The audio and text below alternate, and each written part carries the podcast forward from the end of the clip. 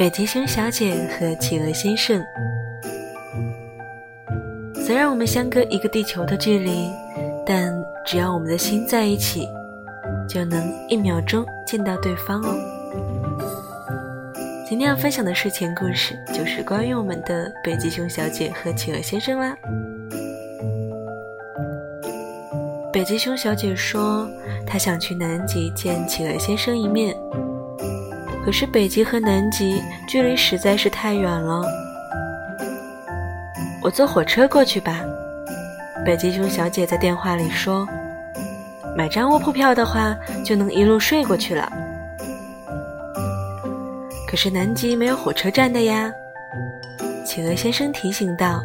“哦，好像北极也没有哎。”北极熊小姐想起来，“那我坐船过去吧。”可是这边都是厚厚的冰，船开不进来哦。企鹅先生说：“那那坐飞机吧。”北极熊小姐又想到一个法子：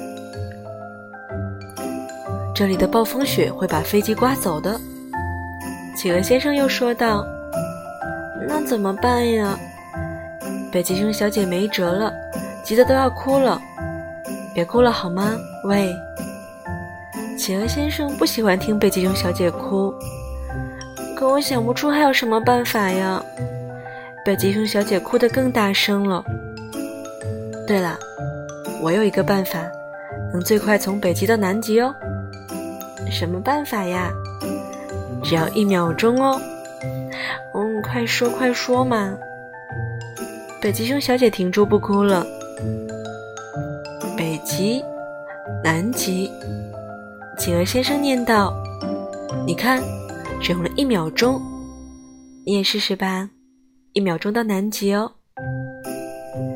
北极，南极。”北极熊小姐念道：“见到我了吗？”“嗯，见到了，笨蛋。”北极熊小姐笑起来。虽然我们相隔一个地球的距离，但……只要我们的心在一起，就能一秒钟见到对方哦。我是月亮，你的老朋友。今天的睡前故事讲给你听，晚安。希望你可以做一个甜甜的梦。好了，就这样喽，拜拜。